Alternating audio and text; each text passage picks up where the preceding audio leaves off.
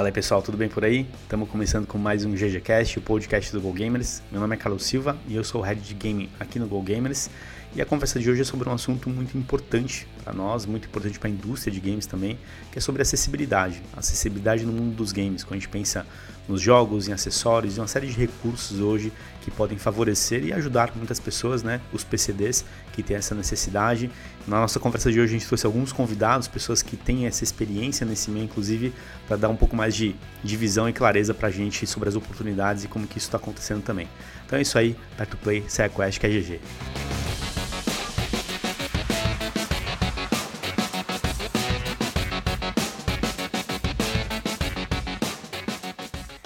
Bom, pessoal, beleza por aí? Bom, hoje nós vamos falar sobre um tema que tem ganhado cada vez mais importância no mercado de games, né? Tem mobilizado bastante as pessoas, as instituições e a própria indústria, no sentido que desenvolver jogos é, pensando nesse sentido, né? Que é a acessibilidade nos games hoje para pessoas que têm algum tipo de deficiência. Então a nossa ideia aqui é bater um papo com os nossos convidados, amigos, parceiros, especialistas e pessoas que vivem o assunto na prática mesmo, né? Até para ajudar a entender cada vez mais como que a indústria e como que o mercado de games tem que ser cada vez mais inclusivo, já que a gente fala muito isso, né? O mercado de games é para todo mundo, os jogos são para todo mundo, então faz sentido a gente trazer esse assunto aqui também para discutir.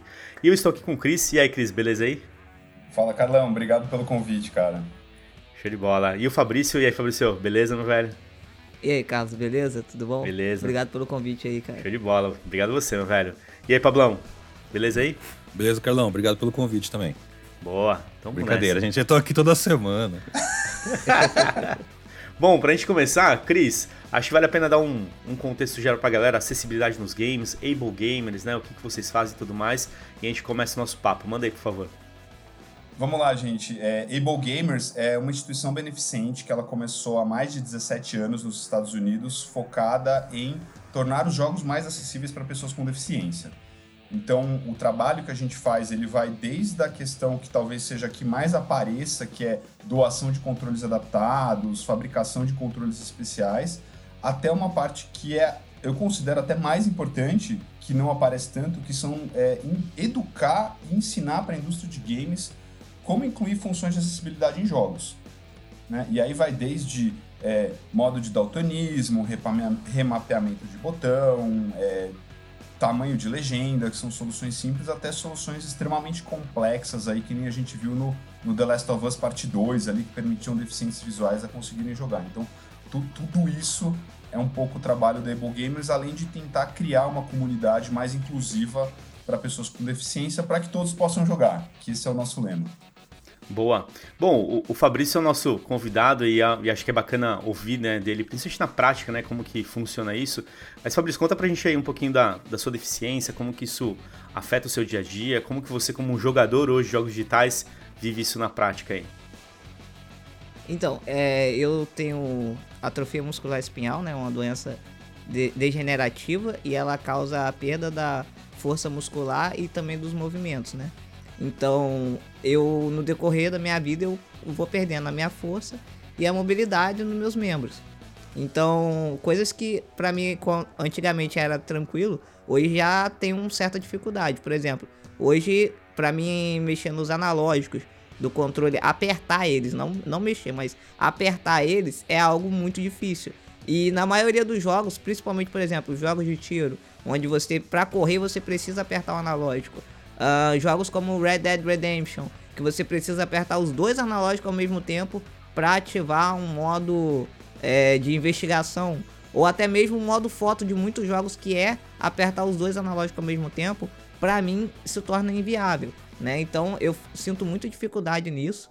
E uma coisa que às vezes supre essa dificuldade minha é quando tem o remapeamento de controle, que eu vou e substituo por alguma alguma outra função, por exemplo, ah, eu preciso correr, mas agachar não é algo que eu preciso fazer muito no jogo. Então eu substituo o botão de correr pelo botão de agachar, de maneira que fique mais fácil para mim poder jogar. É o que, na verdade, o que supriu mesmo a minha necessidade, que resolveu o meu problema por enquanto, foi um amigo meu que me deu um controle é, Xbox Elite, porque ele tem quatro botões a mais que você pode remapear qualquer botão para ele. Então eu remapeei justamente os analógicos para esses botões e agora eu consigo jogar tranquilamente sem nenhum problema.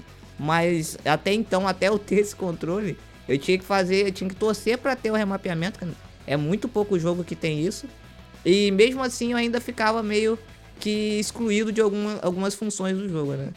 Boa. E até sobre isso, né? Na visão de vocês, hoje, é, a indústria de games, né, que desenvolve os jogos e tudo mais, ela tem tido cada vez mais essa preocupação, porque é algo que, se a gente voltar alguns anos atrás, né, é, esse lance de remapeamento de controle era algo bem limitado, né? É, e hoje vocês estão vendo que a indústria ela tem olhado para isso de uma maneira diferente, esses jogos novos que estão saindo. É, o que, que vocês acham sobre esse ponto aí? Olha, eu, eu acho que vem crescendo muito, vem melhorando muito. Eu, eu, eu fico super satisfeito toda vez que eu abro um jogo novo e a primeira coisa que eu faço é pro menu de opções, porque eu jogo com Y invertido, me julguem à vontade. e, e, Por que você faz isso, cara? Eu faço. Eu faço porque eu sou do tempo do Star Fox e dos jogos de avião. E... Cara, eu, eu literalmente não jogo jogo de avião, Flight Simulator, que eu gostaria muito por causa disso. não, não, consigo. eu, não, eu, não, tenho coordenação espacial para essas coisas. O Flight Simulator não é invertido Y como default. Não, mas é um jogo de avião. Eu não consigo. É, é, Inverte alguma coisa aí. Pra, inverte na minha cabeça, para cima pra baixo. Tá? Eu, não sei, eu não sei voar. Eu sei andar de carro. Entendi. O, Fa, o Fabrício é bom de jogo de corrida também, depois ele comenta. Mas, mas eu, eu sempre entro no menu de opções e assim, uma coisa que me deixa muito satisfeito hoje em dia é você ver o menu acessibilidade. Você tem gráfico, você tem som, você tem controle, gameplay, e hoje em dia é cada vez mais comum você ver a opção acessibilidade nesses menus. Isso me deixa muito feliz como né, um membro da Able Gamers, como quem trabalha para acessibilidade. Então eu vejo sim um crescimento muito grande nesse uhum. sentido. Hoje, qual, qual o jogo na. Aí, Fabrício, talvez pela experiência dele, qual um dos que talvez tenha entregue a melhor customização em questão de acessibilidade aí que saiu recentemente, ou que você tem de referência aí? Então, é, eu costumo fazer muita review de jogo lá pro meu canal no YouTube, né? Então eu, eu sempre procuro ver essa questão da acessibilidade. Eu tenho reparado que jogos de empresas tipo a Ubisoft e a Microsoft estão vindo com bastante opção, né? O Psychonauts mesmo é um jogo que lançou há pouco tempo. E ele veio com bastante opção de acessibilidade, eu achei muito bacana, né? Opções que às vezes as pessoas julgam até desnecessárias, mas para quem tem deficiência, deficiência sabe o quanto que é importante, como por exemplo o, o personagem não tomar dano de queda, né? Pra, quem né, não tem nenhum tipo de deficiência, pode parecer que isso não é nada demais. Mas às vezes a pessoa tem uma deficiência que é, acaba fazendo com que ela caia mais vezes. E se você começar a tomar dano de queda muitas vezes, você acaba não conseguindo progredir no jogo ali, né? Então ele tem muitas opções nesse, nesse sentido. A Ubisoft também traz bastante jogos com, com acessibilidade, com é, o leitor né, de, de, de, menu, essas coisas. Uh, um jogo que eu não cheguei a jogar ainda, mas que o Chris mesmo já viu e muita gente fala, é o The Last of Us 2, que tem bastante opção de, de acessibilidade. Então eu vejo assim, muitos jogos estão vindo com essas opções, mas são poucos estúdios que estão é, que estão fazendo isso. Tem muito estúdio pequeno que não, ainda não está chegando nesse ponto, né? A gente vê, por exemplo, que nem eu falei do remapeamento.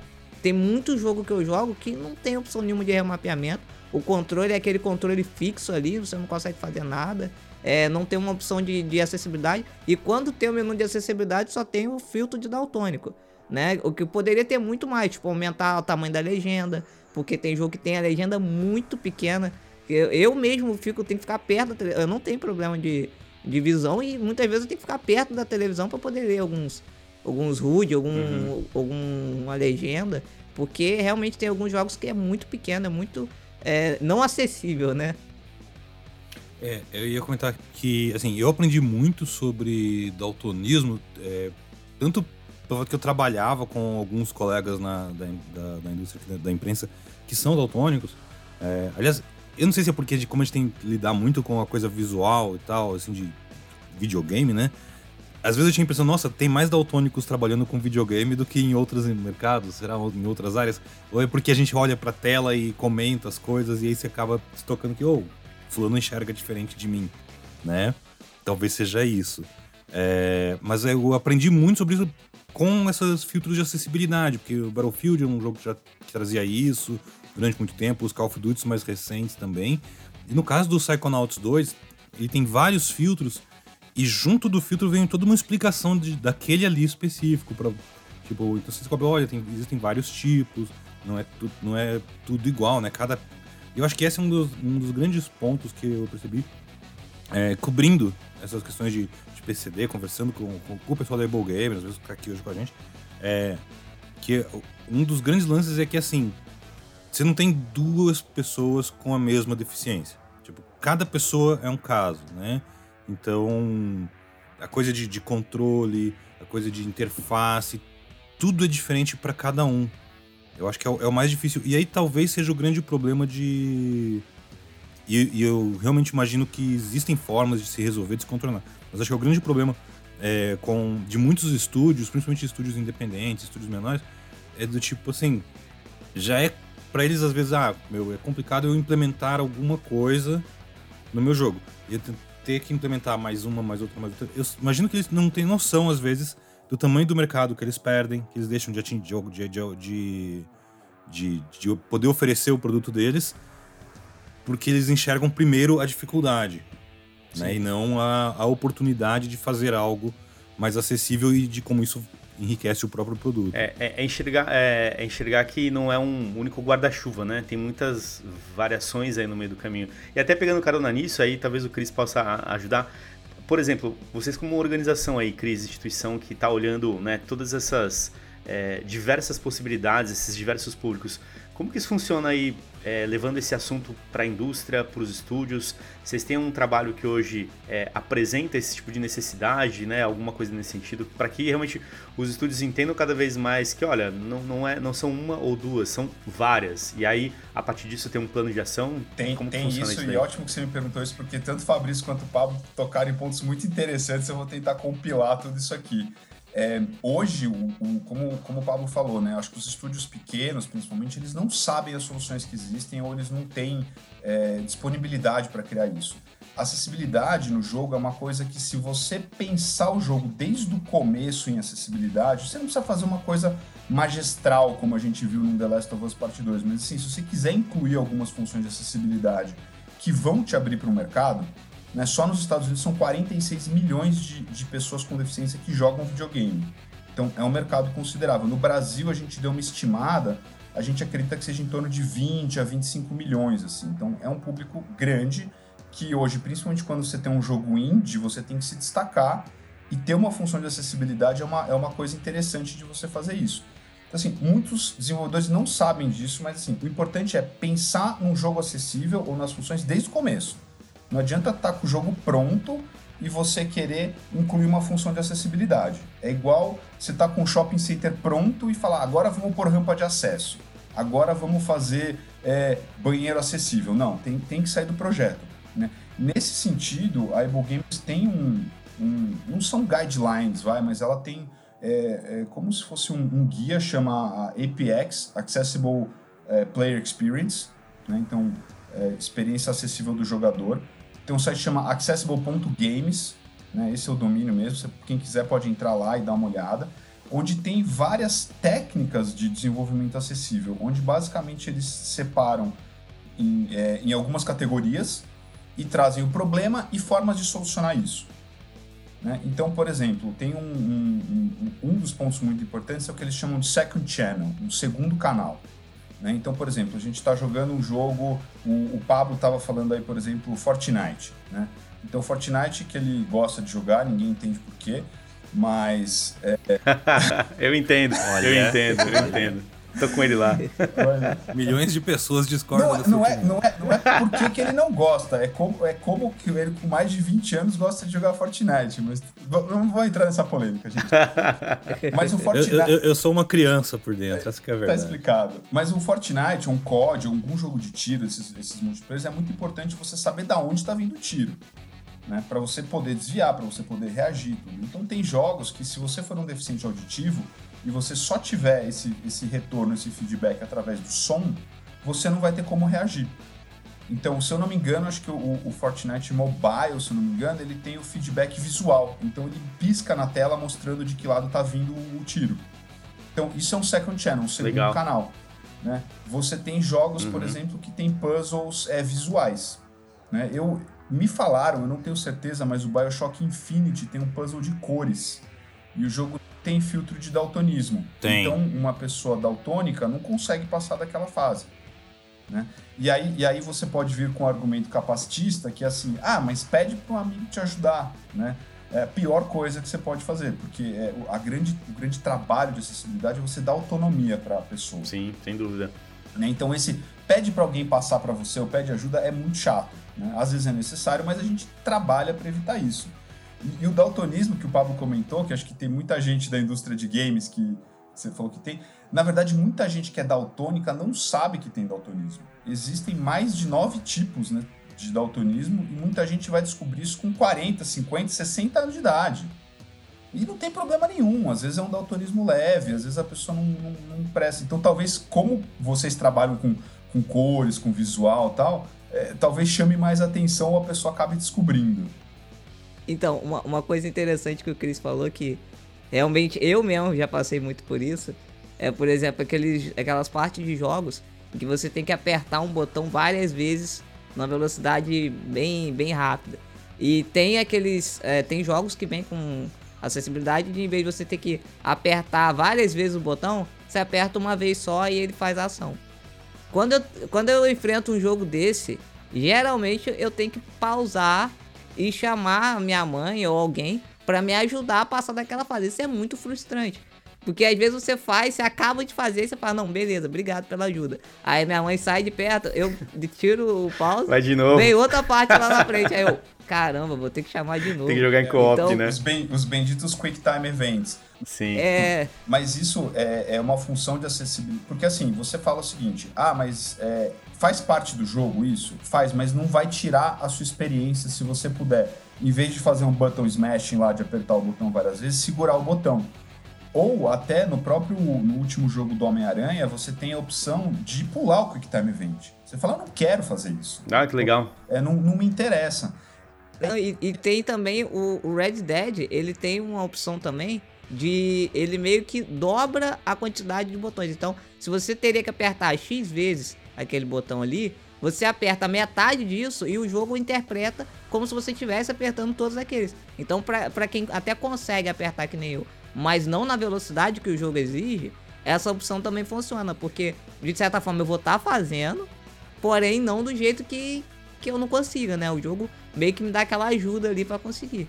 É importante ter essas opções. Até ter algumas pessoas, algumas neurodeficiências, a pessoa não consegue é, ter o tempo de reação que, que aquela parte do jogo exige. Então ela uhum. vê, mas ela não reconhece e consegue associar para apertar o botão naquele tempo. Então, de novo, você tornou o, o jogo inacessível.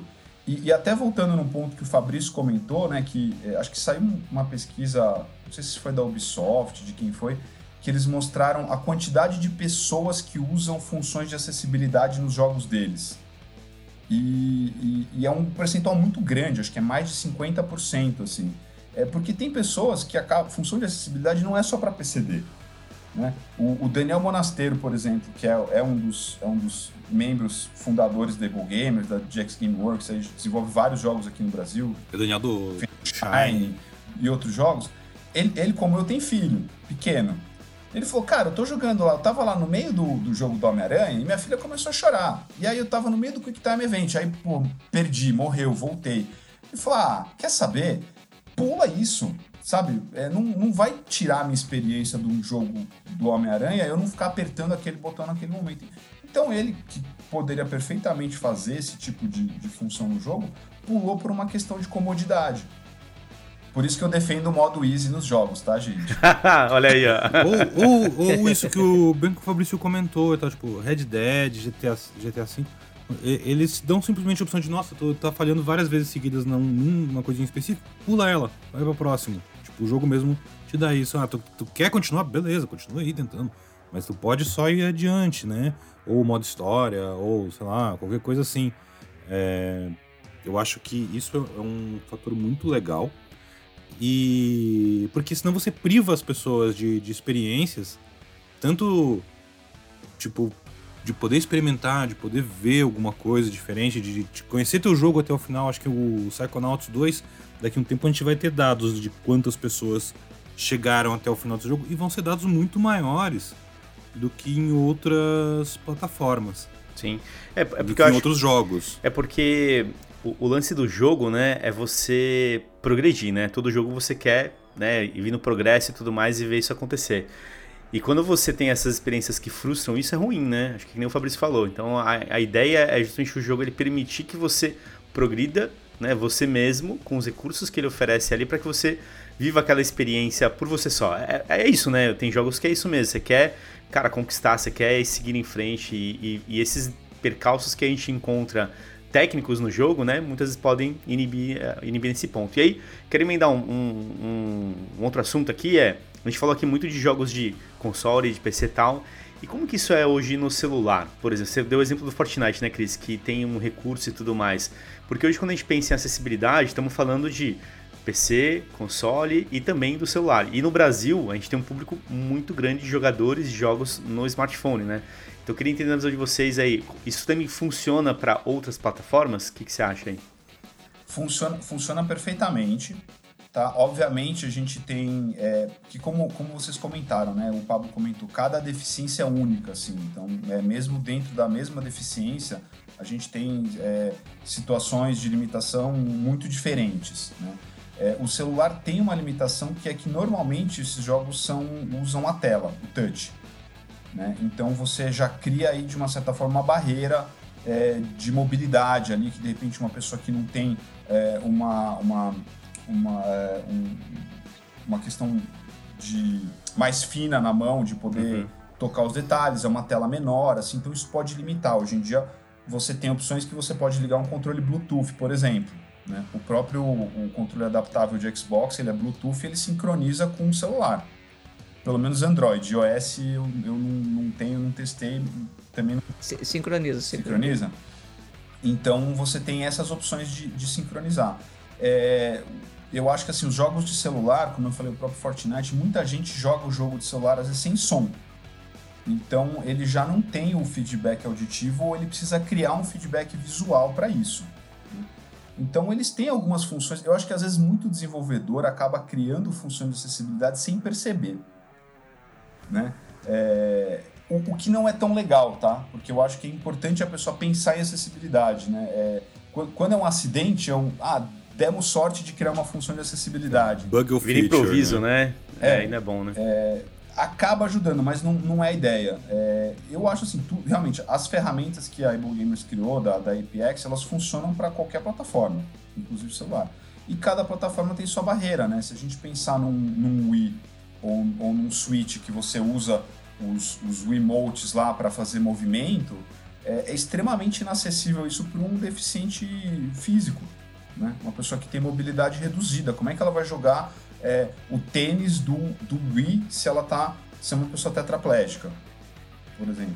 Então você teria que emular todo aquele movimento e tal. Então, é, cada plataforma tem a sua dificuldade, a sua característica específica e tem que ser como o Pablo falou, é tudo caso a caso, o que torna muito difícil. Adoraria que tivesse uma solução única que resolvesse tudo, mas não temos ainda. É, acho que, acho que faz parte, né? É um movimento que ele, ele tem ganhado essa, como vocês comentaram, né? Cada vez mais importância e os estúdios enxergando isso. E esses triple A's que a gente falou aqui, alguns deles, né? É, que são jogos muito populares, que ajudam muito né, na visibilidade. Quando trazem esse tipo de recurso, isso com certeza ajuda muito, né? Eu imagino. Então, um The Last of Us trazer isso, é, um Fortnite, um, enfim, Red Dead Redemption, são jogos que que, são muito hypados, né? São populares e faz sentido eles ajudarem nesse, né, nessa frente de trazer isso para todo mundo, né? Já que eles são populares para muita gente, eles têm que abraçar cada vez mais, né? É, a primeira coisa que eu queria ver com vocês é o seguinte, assim, de algumas coisas que me ocorreu assim, durante essa conversa e tal. É... Eu sei que hoje a gente tem um cenário onde a gente tem muitas opções de compra digital barra online, né? Seja via lojas de varejo online seja as próprias lojas digitais da, dos consoles, do PC, de celular e tudo mais. Mas o, o, o, ponto de venda ele ainda é um lugar que as pessoas gostam. Eu imagino que agora, com a, o começo dessa reabertura, dessa volta à normalidade, a novo normal, o que for, é, muita gente sente saudade de ir numa loja de videogame. E, e eu queria saber, é, principalmente você, Fabrício, e, e você, Cris, também, como alguém que, que, que acompanha o, o, o mercado e, e, essa área. É, como que o ponto de venda de videogame, as lojas de videogame, elas estão preparadas para o, o consumidor PCD? O que, que elas podem, como elas podem melhorar isso, sabe? Tipo, em termos de acessibilidade, de preparo do pessoal de loja, é, todo esse tipo de coisa. Como vocês enxergam isso hoje? Bom, é, no, no, meu caso, sim. A, a, primeira barreira que eu encontro é justamente na, na infraestrutura, né? Porque é muitos, lugares que você chega, às vezes não tem nenhuma rampa para você entrar na loja. Né? Tem aquele degrauzinho e tal. E aí já começa ali sua dificuldade. Mas vamos, vamos imaginar que. No meu, no meu caso, como eu, eu não, não sou de cidade de capital, de cidade grande, né? Eu, eu vou imaginar que na capital tenha a rampa, pelo menos. Mas mesmo assim, a gente tem que ter. É, de vez eu, em quando. Eu vou, eu vou dar uma hipótese bem assim, né? Mas é, a gente sempre vai encontrar, por exemplo, dentro da loja, a prateleira que não é acessível para quem é cadeirante, por exemplo. Às vezes você quer comprar um jogo e o jogo tá lá em cima, né? Tá lá no. Como é que você vai ver? Geralmente, pelo menos as lojas que eu já fui, eles fazem aquela parede de com as capinhas dos jogos, né, para pessoas chegar lá e escolher. Mas às vezes você só tem acesso para ver os que estão ali embaixo.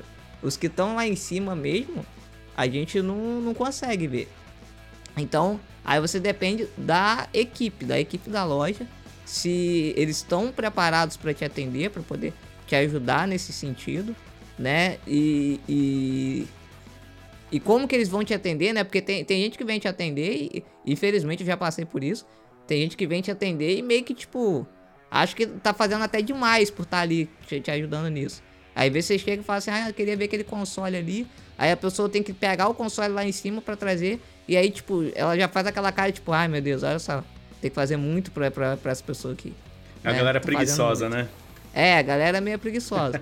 e, e, existe também o contrário. Existem pessoas que são super gente boa e vem e te atende. E, e já vi até caso de gente que senta no chão da loja para ficar mais ou menos a mesma altura que eu ali para poder é, conversar, bater um papo, falar, não, esse jogo aqui você vai se adaptar bem com ele, que não sei o que.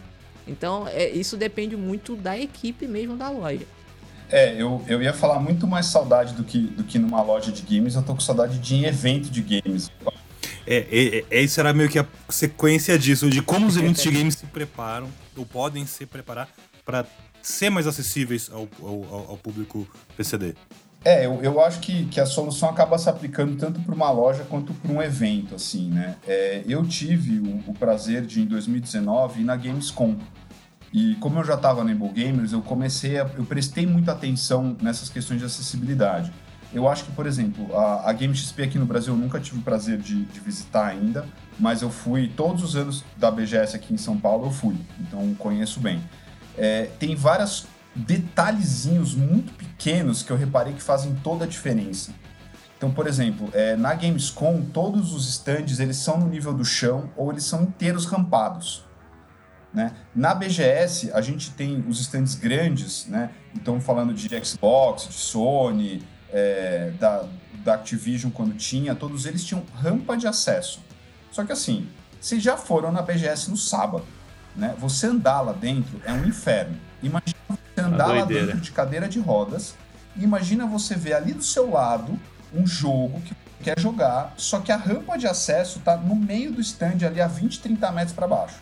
Então você vai ter que ir até lá, entrar na rampa, voltar todo aquele trecho. Então só isso aí é um detalhe tão pequeno que já faz uma baita diferença. O outro é nas próprias estações de gameplay, que tem tanto em loja quanto em, em, em, em BGS. Elas são feitas para você jogar de pé.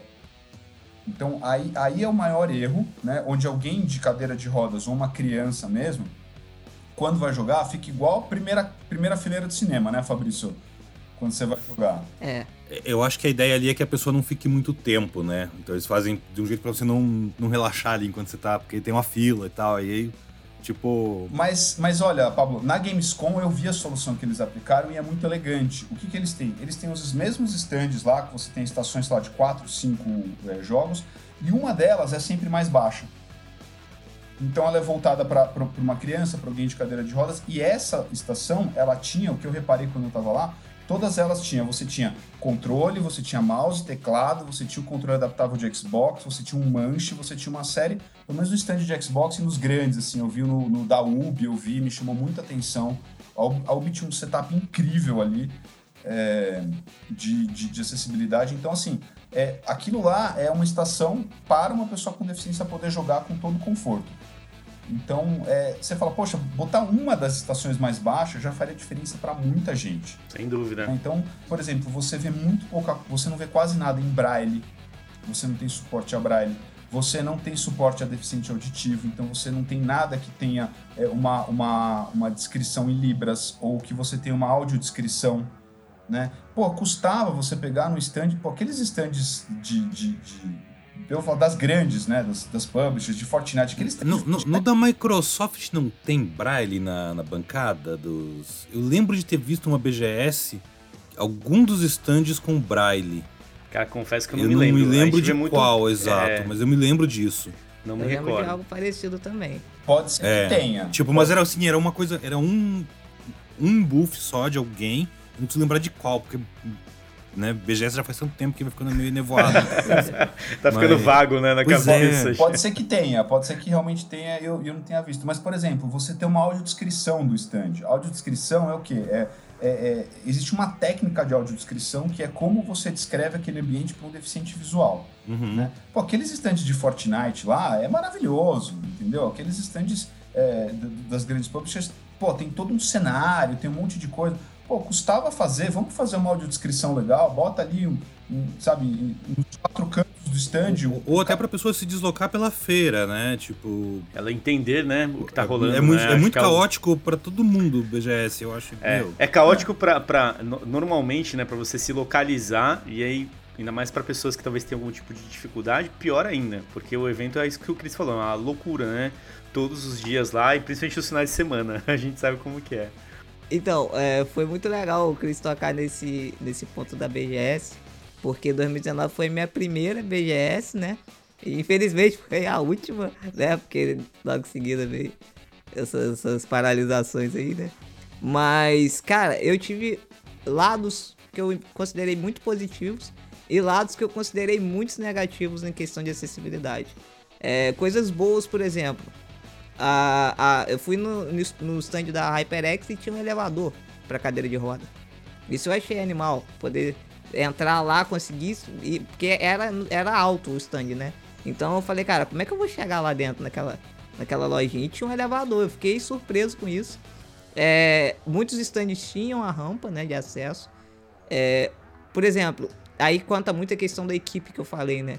Eu tive a oportunidade de jogar tanto no palco da Razer quanto no palco da, da Warner, que eram altos, mas a equipe estava disposta a ajudar, ajudou a subir a, a cadeira, inclusive na, na, Xbox também eu tive uma participação grande lá no palco da Xbox e a equipe se disponibilizou, falou não, não tem rampa, mas se você não se incomodar, a gente vai te levantar com a cadeira. Falei, não, sem problema. E eles fizeram tudo com muito carinho, muita atenção. E aí eu tive, é, por exemplo, questão de jogos, que nem o Chris falou da bancada. Uh, eu fui na Nintendo, a Nintendo ela, ela tinha o, a questão da tela alta, né? Que é igual você ficar no cinema na primeira fila. Porém, a equipe foi muito, muito bem solista, né? Muito atenciosa. Uh, na Xbox também eu tive muita ajuda para chegar na, na, na, no, na, no, na, na, estação do jogo ali para poder experimentar. Inclusive na, no Battletoads, que era um sofá, né? Que o pessoal tava sentando no sofá. Não tinha como eu chegar com a cadeira. Eles empurraram um pouquinho pro lado do sofá para mim conseguir chegar com a cadeira e jogar. E aí eu fui no stand da Sony. E aí eu tive uma grande decepção. Porque no stand da Sony eu, eu testei o, o VR, né? Da, da, da Sony. A, ali eu consegui a ajuda do, do rapaz que tava no stand, vendo a, a questão dos VRs. Porém, eu fui no, na, na estação para experimentar o jogo dos Vingadores e era algo que eu tava muito ansioso para experimentar na época. Eu lembro bem desse stand. E aí a, o pessoal tava entrando pelo outro lado onde não tinha rampa. E eu dei a volta e entrei para onde tava a rampa. E aí eu fui para chegar na, na estação, o rapaz me barrou e falou assim: "Não, você tem que entrar pela fila". Aí eu falei assim, mas não tem como, lá não tem rampa. Aí ele, não, mas você tem que acompanhar a fila, não, você não pode entrar na contramão aqui. Aí, tipo, a, o stand, ele tinha. Ele não era reto com a. com. com degrau, né? Ele era meio na diagonal, ou seja, aonde eu estava entrando, dava mais espaço para a cadeira entrar. E o começo da fila era muito apertado. Então não tinha como eu passar com a cadeira ali, ainda mais com a quantidade de gente. E isso não tô falando de sábado, que sábado realmente, como o Chris falou, é. Fica tudo muito pior. Sábado e domingo, inclusive, queria pedir desculpa a todo mundo que atropelei na BS. Mas é complicado. É muito é. difícil. Assim, Mas é o bom senso, tanto, né, cara? Falta o bom senso, falta o. Ou, oh, vamos adequar isso. Ou tipo, Pô, custava pensar em ter uma, uma entrada, como você tem em qualquer estabelecimento comercial hoje em dia, né? Tipo, Sim, você é. tem uma fila separada, às vezes, pra, tipo... Customizar, né, o negócio, né? É. E aí... Sim, ou, ou, no caso, tipo... Ah, cria uma cria uma, uma impressão negativa no consumidor. É, era um caso, era um caso à parte, né? Não era, não estaria fazendo é. para todo mundo, mas como eu tava ali com a cadeira, eu entrei pela rampa, o que, que custava, né, deixar eu chegar ali, né? E mas a questão, por exemplo, da bancada, que o Chris falou de ser mais baixa, eu vi isso no stand da Acer, achei muito positivo. Legal. Que eles tinham todo o, o teclado, mouse alto lá, e eu falei, poxa, como é que eu vou testar os jogos, os materiais ali? E aí a, o rapaz falou, não, tem um ali que, que é para você. E aí eu cheguei e realmente era na altura certinha, pude experimentar, Irado. pude jogar. Eu falei, cara, muito legal isso. É, eu, eu, eu, eu, gosto, eu gosto de acreditar na bondade da humanidade, né? Não sei se eu tô errado nisso. Então, assim, eu, eu acredito que esse tipo de falha, vamos falar, porque não deixa de ser uma falha, ninguém tá fazendo isso por maldade, né? É, o cara que tá lá atendendo o Fabrício recebeu um treinamento e o treinamento não foi adequado, porque ninguém pensou nisso. Né? Eu acho que é, ninguém faz como a gente fala rampa de acesso, né? Porque eu acho que no Brasil, PCD, todo mundo associa cadeirante, rampa de acesso talvez seja a coisa mais normal. É, a gente que mora aqui em São Paulo, enquanto alguém não virou e falou, gente, é, calçada sem rampa não dá, a gente não ligava para isso, a gente não percebia, a gente nunca se tocou nisso, nessa necessidade, porque a gente não tinha realmente. Né? É, e tá aí o trabalho da Able Gamers, de chamar atenção para isso, de, de, de trazer essas soluções né? E, e, é o que a gente quer fazer. Então eu acho assim, nenhuma dessas grandes empresas está fazendo por maldade, está fazendo por falta de conhecimento, falta de pensar. É, é isso que eu ia comentar, Cris. É, e eu sabia que eu conheci o Fabrício de algum lugar, porque eu estava lá em 2019 no stand da Warner. E, e um lance que todos os anos acontecia, porque eu trabalhei com eles desde 2015 até a última BGS, é, era exatamente essa necessidade, né? Pessoas que chegavam no stand, puta, vamos subir no palco para jogar com a galera tal e não tinha justamente rampa de acesso, não tinha né, as estruturas, mas em, em, nenhum momento, né, cara, isso era um, um, limitante. Não, cara, vamos te levantar lá. Eu lembro, a gente colocou o Fabrício lá no palco lá, não lembro que você jogou, velho, mas eu lembro que a gente tava foi, lá. Foi Mortal Kombat, levei é uma aposta bonita. É isso, eu lembro, pode crer, velho. Então o que acontece? Existe essa, essa percepção de que é importante viver aquela experiência. Então não importa quem seja, cara, acho que a indústria de games, as pessoas que trabalham no meio entendem isso e vão fazer acontecer.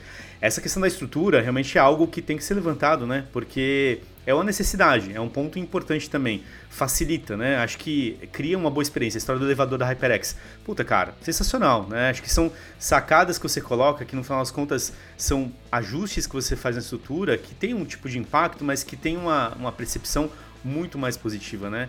E poder fazer as pessoas viverem a experiência, cara, jogar um jogo, sabe? Subir num palco, é tudo aquilo que todo mundo vive dentro de um evento, cara, e tem que acontecer também, né? E, e eu acho que tem, queria também ter um, tem um sentimento que se associa nisso, que é muito positivo, que é o de se sentir acolhido como parte dessa comunidade, né? Tipo, Sim. você não tá sendo deixado de fora porque tu não consegue passar daquele degrau. Você tá sendo dizendo, não, a gente tem um espaço aqui para você também. Tipo, é chega junto saca? É isso é, aí, é parte desse meio. Mesmo, só, só deixa eu fazer um parênteses, Paulo. Não, não há espaço para você também. Assim, o, o, o, trabalho não é que tem um espaço para PCD, é, é incluir o PCD no espaço sim, do sim. mundo. Isso. Né? Não, eu, eu faço a distinção porque é comum, eu também errava isso, tá? É, onde a questão é, é o seguinte: é, é, é muito questão de inclusão. Né? Então, e aí até vou tocar no outro ponto, por exemplo, quando a gente fala. Vou te dar um exemplo que talvez deixe isso bem claro, né? É, existe hoje para deficientes visuais o que eles chamam de blind games.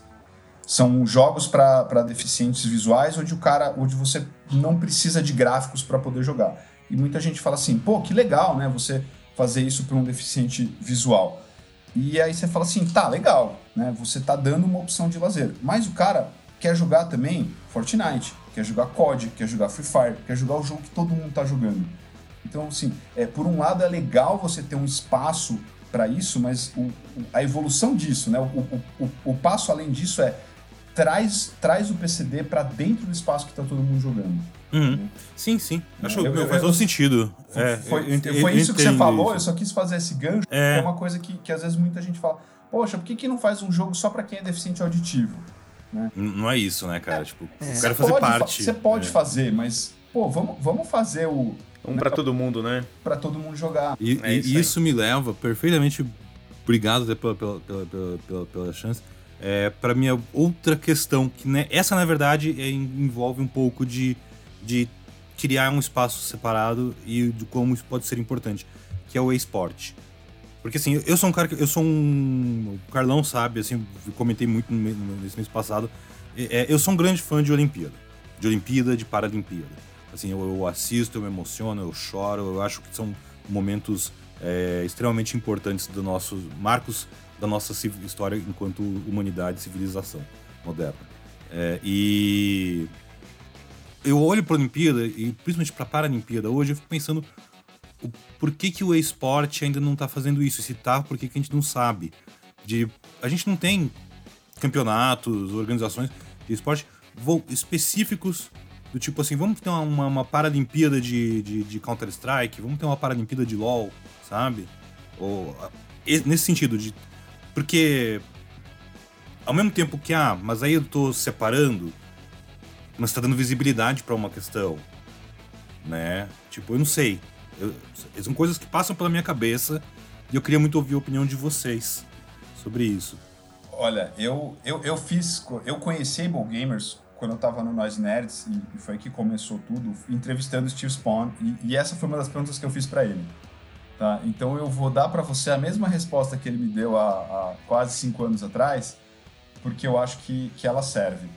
E eu falei, por que, que não tem como uma Paralimpíada? Ele falou, olha, é uma questão muito sensível, e ele falou assim, e vai um pouco contra a missão da Able Games. Ele falou assim, não, não somos contra, mas assim, o nosso trabalho é inclusão.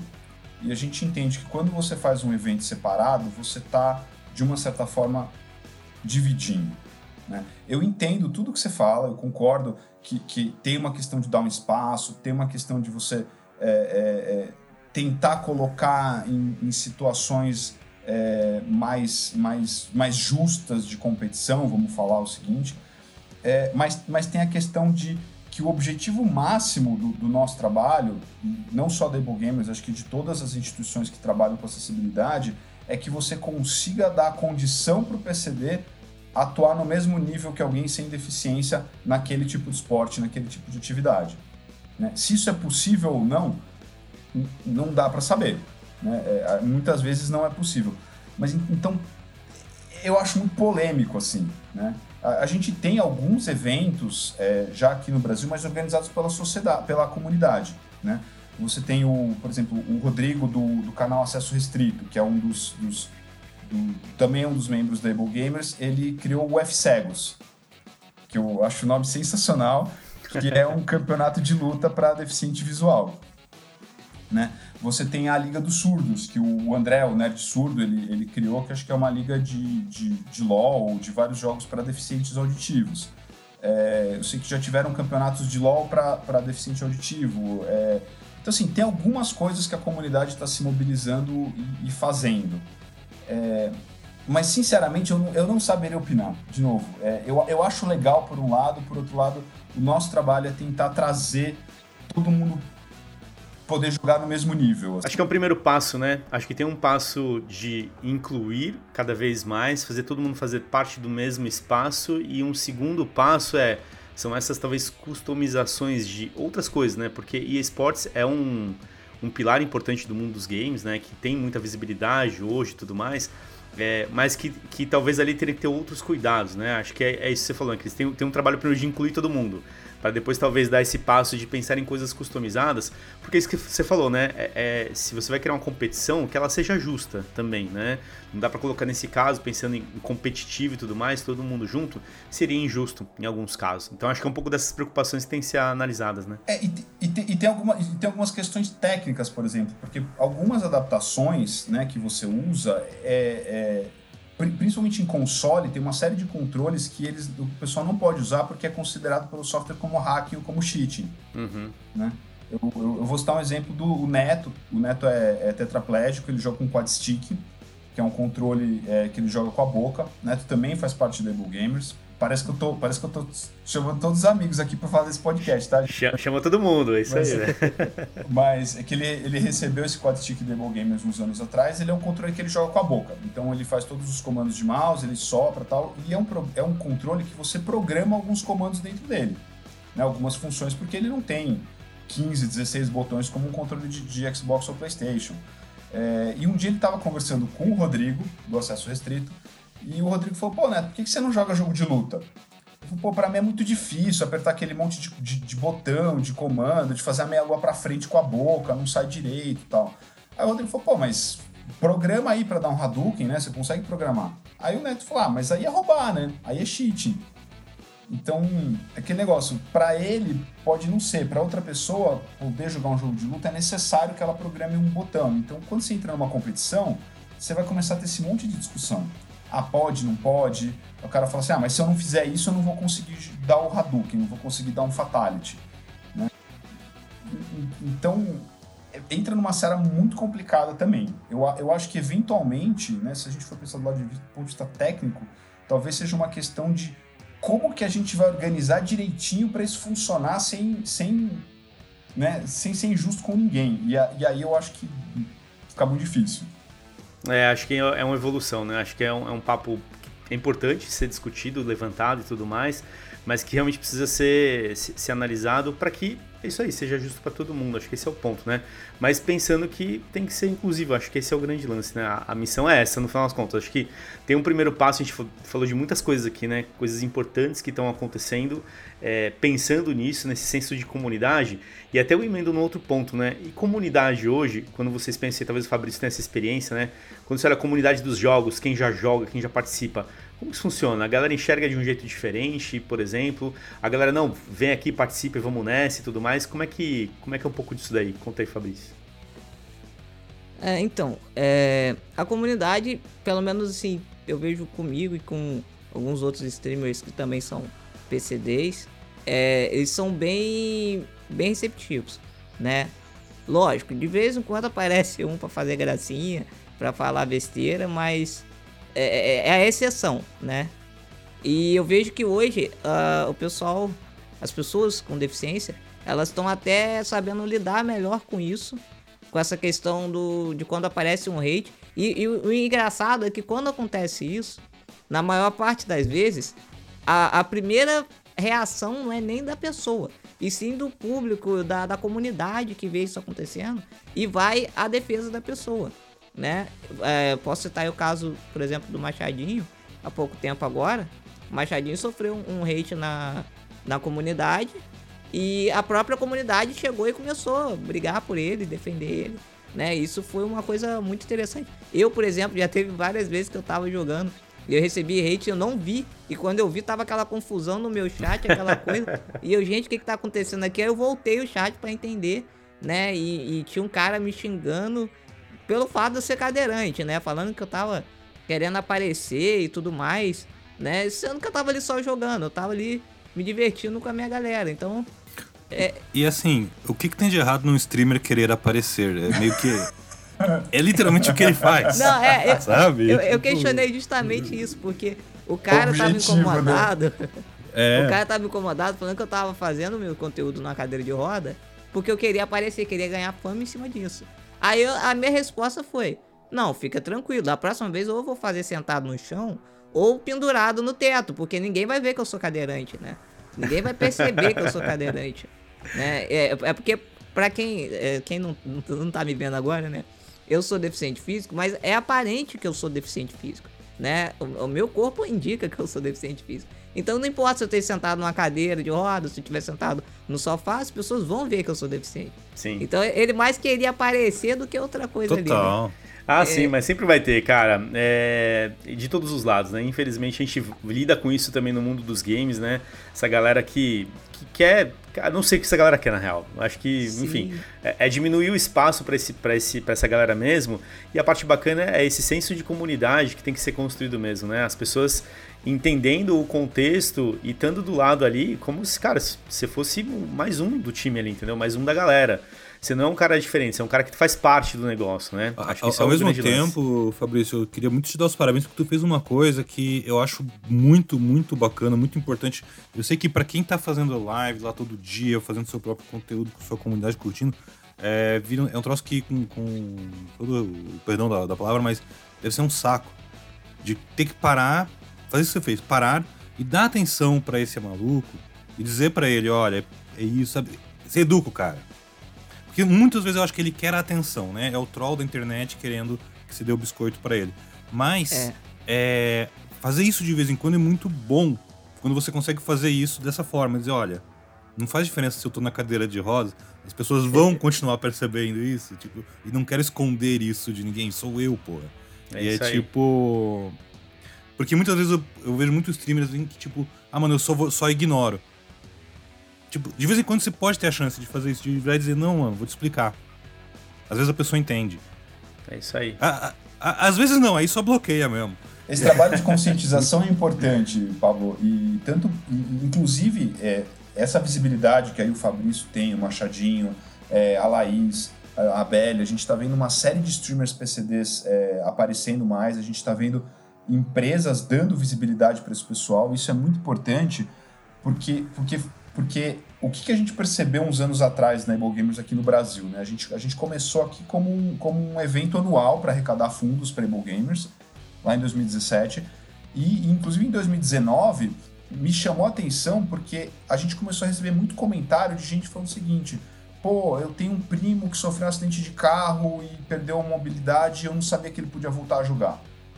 Ou tem alguém na minha família que nasceu com uma deficiência, o cara não sabia que, tinha, que ele conseguia jogar videogame, ele só ficava assistindo, a gente não sabia que tinha um controle para essa pessoa. Então, mesmo dentro da comunidade PCD, é, tem muita gente que gostaria de jogar videogame e não sabe que tem esse tipo de um controle adaptado, que tem alguma solução, que tem um leitor de tela, é, que tem, é, sabe, essas funções aí. Então é muito importante a gente fazer esse trabalho e, de novo, esses streamers PCDs estão aí para e eu vejo, acompanho muitas lives deles conscientizando o pessoal. Porque com isso você cria essa opção de lazer para quem quer PCD, você você traz mais gente para o universo dos games, que é o que a gente mais quer, né? Porque a gente trabalha com isso. E estamos aí. Inclusive, inclusive vou fazer aproveitar o gancho para fazer um jabá aqui, porque agora é dia Opa. 25 de setembro. A gente vai fazer o nosso quinto, nossa quinta live anual da Able Gamers Brasil. É, vai ser na twitch.tv barra Gamers. É, vai ser um evento a partir das 13 horas. Então a gente vai. Estamos é, arrecadando fundos, a gente tem uma série de prêmios aí que foram disponibilizados por várias empresas aí que o pessoal pode resgatar com doações. E a gente vai ter a presença de vários PCDs jogando, conversando, discutindo, debatendo aqui, é, estendendo um pouco esse, esses 40 minutinhos que a gente teve de podcast aqui ao longo de 8 horas para a gente poder falar desses temas aqui. Já faço convite para todo mundo participar que está ouvindo. Que da hora, show de bola. Não, acho que é isso aí. Acho que esse é o ponto, Cris. É fazer cada vez mais as pessoas perceberem isso, terem informação, saberem né, como que funciona isso, como que acontece, quem que são essas pessoas e como que essas pessoas fazem parte da comunidade. Acho que esse é o grande ponto, né? É, de novo, todo mundo tem o direito ao entretenimento, à diversão e o mundo dos games está aí com jogo para todo mundo, com todo tipo de plataforma, tem recurso, tem um monte de coisa hoje. E o mais importante, né? Pessoas conscientes né, de que isso faz parte hoje do universo de games também e que a gente precisa criar né, cada vez mais recursos, possibilidades né, e fazer a coisa continuar acontecendo. Acho que esse é o grande lance. E aí, chegando numa reta final mesmo, galera, aí, puta, dá pra gente falar mais algumas horas aí. Mas. A gente de novo, Carlão. Bora, não, vamos fazer uma parte 2 aí depois, vamos sim, cara. Bora! Mas aí, galera, Cris e Fabrício, para quem quer, quer se informar, saber mais, estar tá mais por dentro, aonde que vocês indicam procurar informações, né? além da Able Games, enfim, dá umas dicas aí pra galera aí. Até é importante isso. Aonde eu encontro o conteúdo da Able Gamers, aonde eu acompanho o Able Gamers também. Porque eu sei que o site da Able Gamers ele é meio que um site para donates ali só, mas não tem muita informação. É, o, o, o site oficial da Able Gamers é o ablegamers.org, é um site em inglês e a gente está trabalhando junto com, com a matriz, é porque a, a Able Gamers Brasil é uma afiliada da, da Able Gamers dos Estados Unidos. Aliás, somos o primeiro país fora dos Estados Unidos a ter uma afiliada da Able Gamers, um, um orgulho enorme. E até onde a gente sabe, a Able Gamers Brasil é a primeira instituição voltada a PCDs em videogame aqui no Brasil, assim. Então, é, novidade para todo mundo, tá, gente? Sensacional. É, então, assim, em ablegamers.org você encontra o site oficial deles. A gente está trabalhando para ter uma parte em português lá, que a gente deve ter no começo do ano que vem. Então, é, embora o site seja bastante acessível, tem as, as funções de, de tradução automática do Google e tudo, a gente quer ter uma parte em português mesmo, trazendo as novidades aqui do Brasil. É, em português, o nosso canal oficial é o Twitter, é, que é o arroba ablegamersbr, onde a gente traz um monte de informações. E a gente tem um site, que é o ablegamers.com.br, que é um site que assim, a gente usa ele mais pra, é, para o evento mesmo, onde a gente traz algumas informações desse evento anual, onde tem a possibilidade de fazer as doações, resgatar prêmios. Então não é um site, é um site que a gente usa ele uma vez por ano para esse evento só, porque a nossa ideia é se integrar no, no site americano. Então enquanto isso não está feito, a gente fez essa, essa gambiarra por aqui. E eu recomendo, como eu falei no começo do podcast, o Accessible.games, que é essa estrutura de desenvolvimento de jogos, não só para quem é desenvolvedor, mas acho que é, é uma leitura muito interessante aí para todo mundo que tenha interesse nisso aqui, dar uma olhada lá, o que, que existe de, de funções e soluções, porque possivelmente você mesmo não sendo PCD vai encontrar algumas coisas que podem te ajudar ou que você já usou num jogo que, que, que te facilitam lá dentro. Show de bola. E Fabrício, pra galera te acompanhar, te encontrar, e aí, conta aí. Então, é, minhas redes sociais, só procurar Fabrício STW. Eu faço live na Twitch de segunda a sexta, a partir das 8 horas da noite, né, até as 10. E tenho, faço duas vezes vídeo lá é, na semana lá no, no YouTube, né? Um na quarta e um no domingo. É, geralmente eu faço informações de jogos geralmente de corrida e também faço muita review de jogos, né? Quando eu consigo trazer os jogos pro canal, eu consigo eu faço review pra galera, falo sobre também sobre a, a acessibilidade. E uma coisa que eu queria dizer assim, pra galera que, que quer saber mais sobre a comunidade PCD, sobre é, as informações, as novidades, procurem pessoas, os streamers, os criadores PCDs, porque eu vejo que tem muita galera disposta a ajudar, muita galera que tá trabalhando em cima disso, mas infelizmente a gente não tem tanta visibilidade, a gente não tem tanto apoio ainda, né?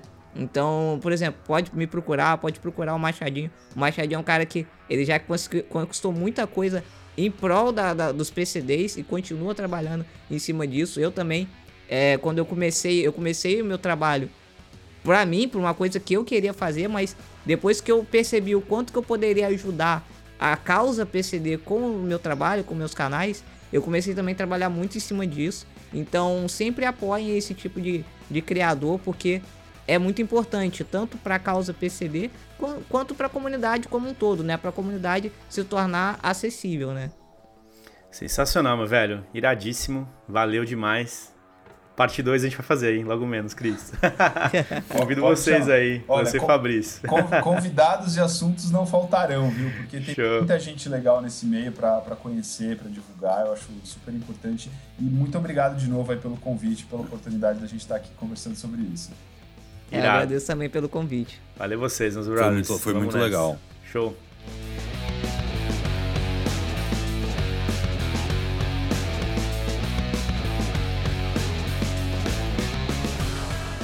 É isso aí, pessoal. Muito obrigado por você que nos acompanha em todo o GGCast e também no GoGames.gg. Sempre muito conteúdo, informação sobre o mercado de games. E fica conectado, sempre muita coisa também sobre a Pesquisa Game Brasil. A gente tem lançado alguns relatórios, alguns complementos importantes ao longo desse ano. Então é isso aí. Valeu, até a próxima.